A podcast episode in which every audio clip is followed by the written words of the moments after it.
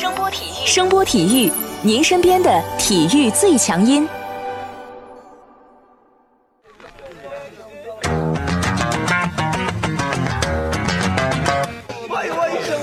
Yo yo, it's boogie time, so come on, let's swing it, alright? 看 NBA 风云，聊 NBA 故事，这里够有趣，这里够专业，没错，这里就是大话 NBA。I be the show, make a room, shake it, shaking it down. I be the nigga with a high profile. Everybody come on, we be the shakers with a crazy style. And then shocking the world, cause we the flow, shake it speed, make it rockin' the city. 欢迎大家来继续收听我们的大话 NBA 节目，我是有才哥。大家好，我是小老弟。我们如约啊，在周中的时候更一期，因为周一上午的时候，总决赛的第二场比赛已经结束了。勇士在客场一百零九比一百零四艰难的拿下了总决赛的第二场，也让球队夺回了接下来的主场优势。在星期四和星期六的时候，他们将在自己的主场进行第三场和第四场的比赛。G 二的胜利呢，也让勇士付出了很大的代价。球队重要的这个内线轮换鲁尼与莱昂纳德对抗之后呢倒地，赛后啊经过这个诊断，已经确认是锁骨骨折。这个情况应该说，除非碰见阿拉丁神灯了，或者召唤了神龙了啊，我觉得基本上是要缺席剩下的所有比赛了啊。而且祸不单行的是啊，球队外线防守的绝对核心佛祖克雷在比赛的最后阶段受伤离场了。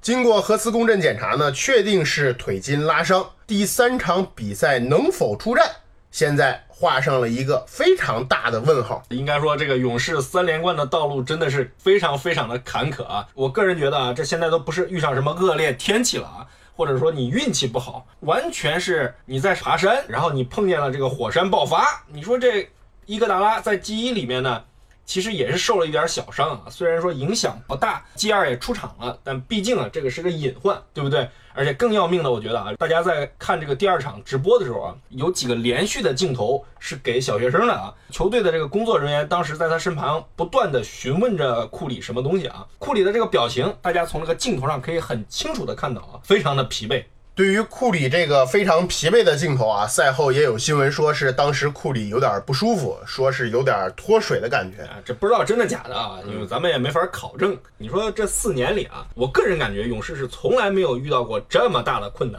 你看啊，现在核武器没了，战术导弹有可能没了啊，这个防御攻势有可能也要塌陷啊。这球队里的工兵鲁尼现在也伤了啊，一个字儿惨啊。唯一的好消息呢，是在第二场比赛里面，表妹的状态恢复的不错，打出了十一分、十篮板、六助攻、两次封盖的数据，状态相比较第一场明显有了很大的提升。在第二场比赛里面啊，表妹取代了贝尔，成为了球队的首发中锋。一开始我以为科尔准备让表妹去硬刚猛龙，让首发阵容去打得更有侵略性一点，谁知道打了一会儿才发现科尔不走寻常路是吧？对你科尔的小算盘吧嗒吧嗒打的是真响啊！你表妹在场上的主要作用就是跟格林一起处理球，去发动进攻。记忆里其实大家都看到了，这个猛龙防库里的持球挡拆进攻啊，其实做的是非常非常好。整场比赛水花兄弟很多得分其实是通过无球跑动去获得的这个投篮机会啊。既然这样是吧？那科尔干脆啊，我再上个持久点是吧？玩的更绝一点啊。第二开场的时候，我们能看到啊，这个库里与格林尝试了几次这个挡拆啊，效果其实非常不好啊。反倒是在考辛斯做轴的时候啊，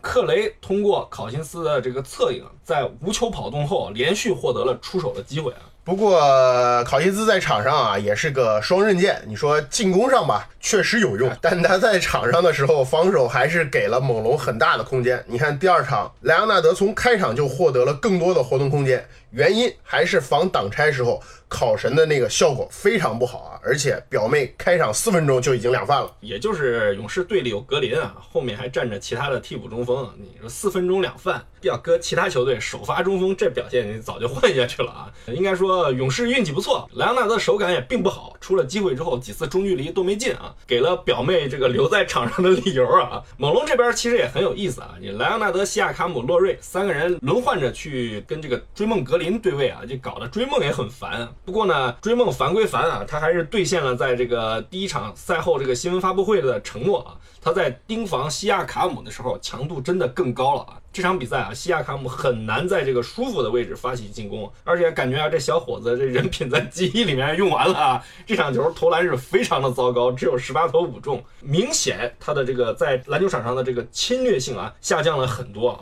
西亚卡姆这个侵略性差的另外一个主要原因就是勇士这场比赛退防更快了。第一场比赛，西亚卡姆在不多的转换机会里面打出了很高的效率。这场球他在推转换的时候呢，感觉就明显很不好。在第二节有个球是特别明显，你看范乔丹、铁林和伊巴卡推转换进攻，他跑哪儿了？他在后面姗姗来迟，最后在弧顶上去等球，你最后反击被破坏了。这个反正我感觉明显不是他的风格，把伊巴卡他俩调个儿是吧？啊，那就这个反击就十有八九打成了嘛。对对对，确实是这样啊。你说你这边主力打不开，对吧？你进入轮转阶段之后，勇士的压力也就小了很多。科尔大手一挥，是吧？你继续嘛，多人轮换嘛。勇士那四个菜是吧，纷纷登场啊！在第二节过渡阶段呢，其实考神跟佛祖领着库克、杰雷布科、利文斯顿，我觉得打的真的不错啊。表妹的这个做球能力完全体现出来了。大家如果看比赛的话，能注意到啊，克雷在跟考辛斯搭档的这个过程中，其实获得了很多的这个进攻机会啊。而且我觉得勇士这帮替补也真是争气啊，人家第一场打的就不错，对吧？第二场上来了，个个还能得分啊。猛龙这边嘛，你范乔丹肯定是还是很拼命的挣着奶粉钱，对吧？伊巴卡、鲍威尔其实打的也不错啊，基本也都打出了自己的特点。但是有点奇怪，为什么纳斯没用麦考，一分钟都没上啊？整场第二场啊，猛龙打的节奏明显比第一场快了不少，并没有更多的去拖阵地战。估计啊，多用鲍威尔也是就是这个原因了。对对，确实确实。但很不幸，猛龙第二场里面完全没有第一场里面的准星了，这明显四倍镜换成了红点儿呀！啊，你看小加在外线和中距离也都不行了，西亚卡姆在三分线外也是完全没有手感，小卡和洛瑞的三分效率这场比赛里面也非常不高。猛龙全队从第一场里面的百分之三十九的三分命中率暴跌到了百分之二十八点九，整体投篮命中率从百分之五十骤降到了百分之三十七点二。这就完全进入到勇士习惯的套路了嘛？对，再对比一下勇士这边，就能明显感觉到这个差距啊。勇士这边三分球命中率在 G 一里面是三十八点七啊，G 二是三十八点二，基本上属于一个持平的状态啊。整体投篮命中率在 G 一里面是四十三点六，在 G 二是四十六点三，还略有提升，对吧？但总体来讲是持平的啊。猛龙失去准星之后，其实是给了勇士大量的这个推转换的机会啊。这个比赛其实也就进入了这个勇士的节奏。虽然说这个猛龙在这个上半场打的仍然是比较不错啊，跟这个勇士能够僵持住，但是进入了这个第。三节就完全发生了这个灾难啊，完全是灾难的十二分钟啊，灾难大片儿啊！我跟你说，从第三节开始，猛龙打了大半节。一分没得，不止大半节，已经压到四分钟左右的时候，好像是范弗利特才得了分啊。对，勇士则在对手命中率大幅下降的时候抓住了机会，一波十八比零，完全逆转了比赛的走势，从落后五分变成了领先十几分。球队一雪崩，从莱赫辛到皇阿玛集体打铁，连投篮犯规都造不出来。你说比赛打到总决赛这个阶段，这就不是能力问题，更多的是你这个球队的底蕴问题。你看人家勇士这边，连考辛斯都在防守端表现的有模有样的，不注意看还以为这哪儿来的这防守大闸呢，对不对？勇士篮下针扎不透，水流不进，外线轮转更是把猛龙完全给掐死了。最后就像刚才说的，还是靠着范乔丹打破僵局啊！可见一个球队有个二十三号在队里是多么的靠谱啊！对你应该说，男人有了孩子多关键啊！这个对工作能力的提升是很明显的。不过猛龙在顶过去这个低潮期后啊，其实勇士也是给了一些机会的。首先，鲁尼受伤之后，考。辛斯又身背着不少犯规，这属于意外客观条件，对吧？嗯，勇士的这个内线保护能力就受到了一定的影响。一受影响，这莱核心就回过神了，开始不断的通过造犯规去杀伤勇士。这莱核心说实在真是猛。前两天咱俩录完节目，晚上跟一朋友喝酒，在讨论这个莱核心的问题。我问他，我说你觉得莱核心是一个什么档次？现在？他说你觉得是什么档次？我说他如果组织再好一点。这完全已经开始往詹姆斯那个方向发展了。老兄不太苟同，但是他确实也认为莱克辛现在这个势头有点不可阻挡啊。这场比赛其实莱克辛的他这个投篮啊，并不是投的很好，全场二十投只有八中，将将到了这个及格线。三分球九中二，其实也不多，但这场比赛还拿了三十四分，靠的就是杀伤。十六次罚球全中，两场比赛下来啊，莱核心在罚球线上已经得了二十六分啊，这个能力就有点吓人了。一般我们说起罚球对吧，都想起来另外一尊大神啊，但是这莱核心实在是有点意外啊。莱克辛能打出来这点表现啊，主要是因为他天赋太好了。你说勇士这边一哥和克雷，我觉得已经防的是够好了。对，两个人都是联盟里同时兼备身高和防守能力的顶级侧翼，对吧？但人家莱核心就能吃你，你说有什么办法？那能力太强嘛！第三节猛龙全队在八分钟左右没得分的情况下拿了二十一分，莱核心打满第三节用了三分多钟的时间拿了十二分，真的很猛。也就是这猛龙自己给自己挖的坑太大了，你没办法，费老鼻子劲儿填了一半多。第四节这莱核心消耗也有点大了，状态多少开始有点人品守恒了嘛，对不对？你看这第一节命中率百分之四十二，第二节命中率百分之百，第三节命中率百分之五十，到了第四节这莱核心的命中率降到了多少呢？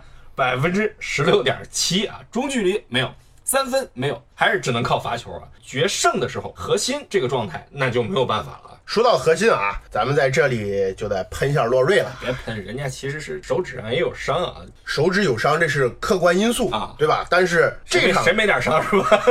对呀、你看这货这场球在进攻端打的确实是很差，看着进了三个三分不算灾难，但是第三节和第四节他对球队进攻端的帮助几乎为零。你可以说你因为手部有伤，你投篮了感觉不舒服，但你整个第三节他的贡献是一个篮板，连助攻都没有只出手了一次。你手上有伤，你传球可以吧？啊！是是是，然后到了第四节之后，除了一个三分和一次造杀伤之外，也就送出了他全场的两次助攻，而且这助攻我觉得实在是来的太晚了。说起助攻这事儿吧，其实我还挺来气的。看这直播的时候，不是有个什么大神竞猜环节吗？第一节竞猜的这个题目是库里和洛瑞谁助攻多。你这库里开场拿了一个助攻之后，一直没什么表现，我还想着，哎呦，这稳了。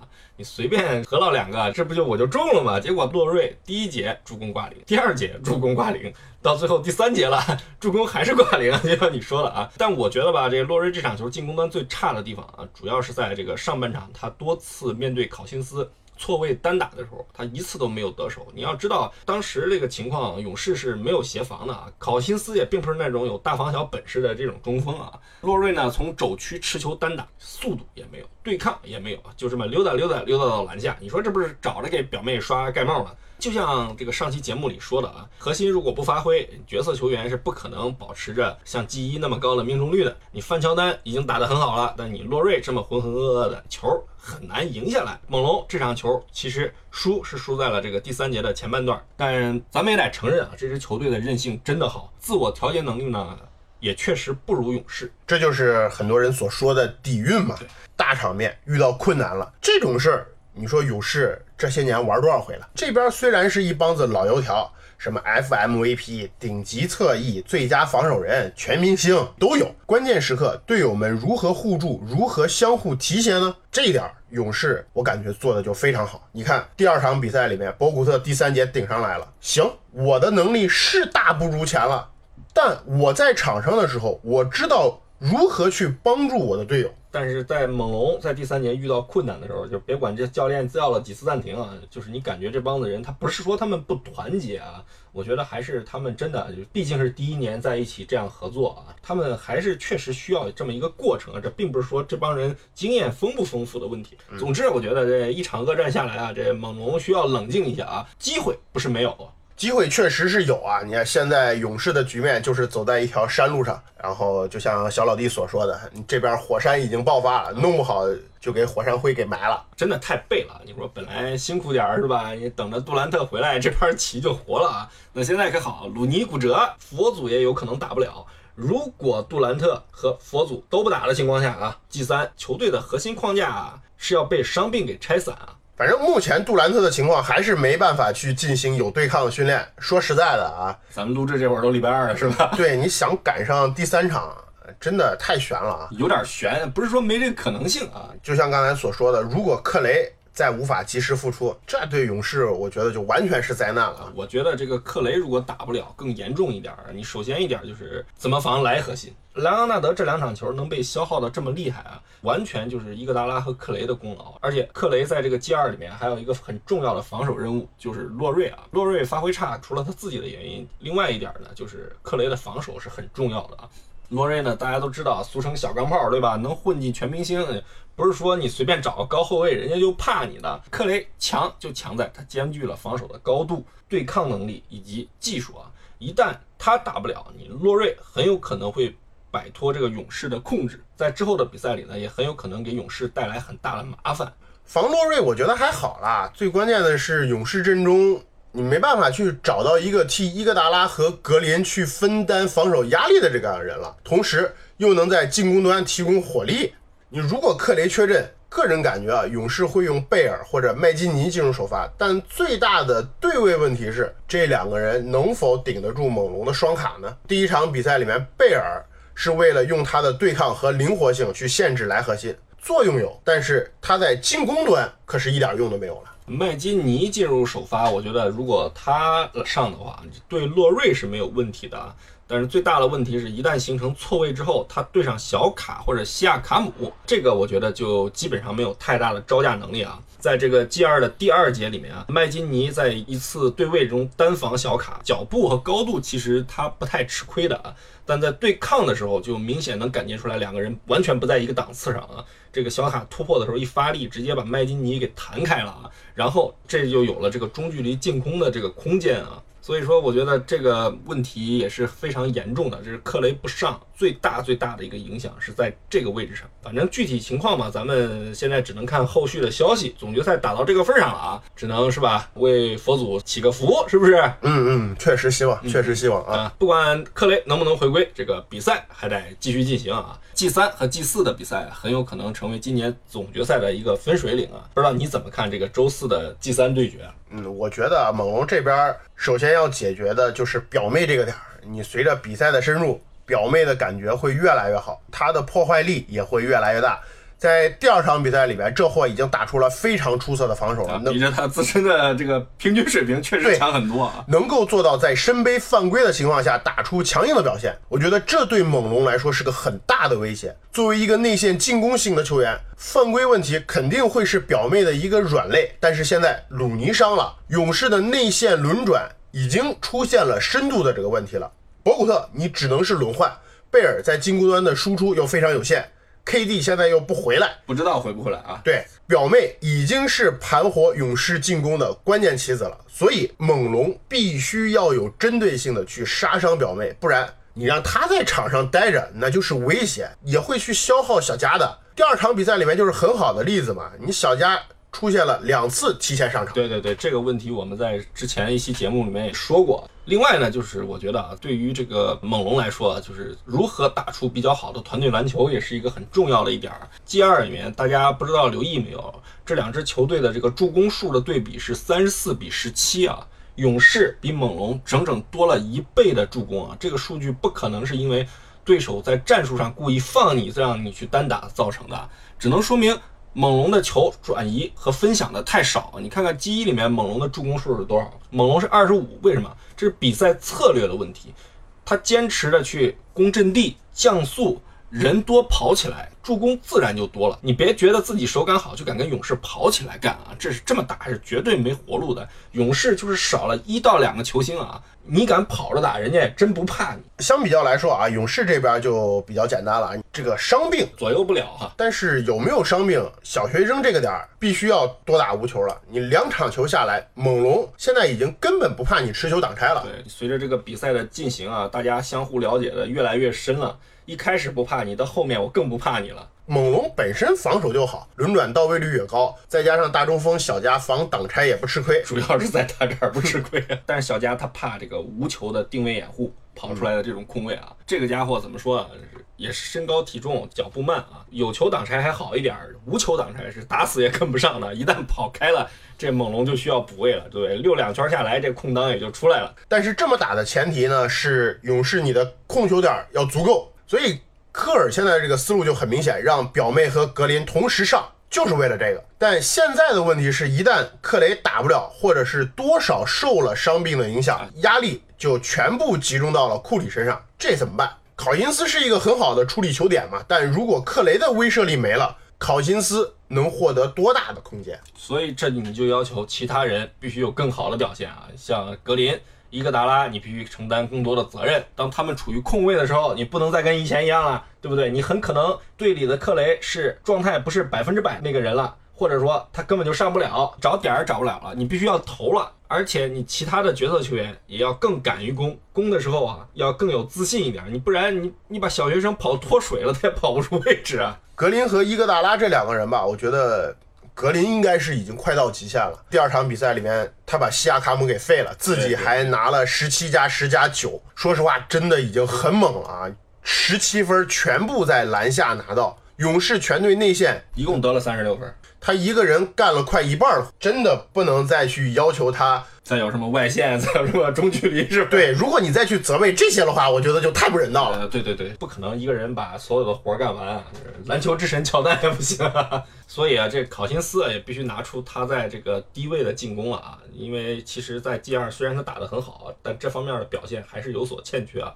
这并不是他的这个完全体。不管克雷能不能打，必须要有一个进攻点。去改变对手的防守。G 二对手投的不好，出现断电，这是就像咱们说的，总有一个波动，但你不可能寄希望别人继续出问题。考辛斯打得更好了，你才能减少格林和伊戈达拉的压力。这两个人的压力小了，他们才能在进攻端有更多的选择和输出。但是很大一个问题是，如果考辛斯真的在低位想去有所作为，那么很重要一个问题是，他能不能撼动小加？而且很大的风险是什么呢？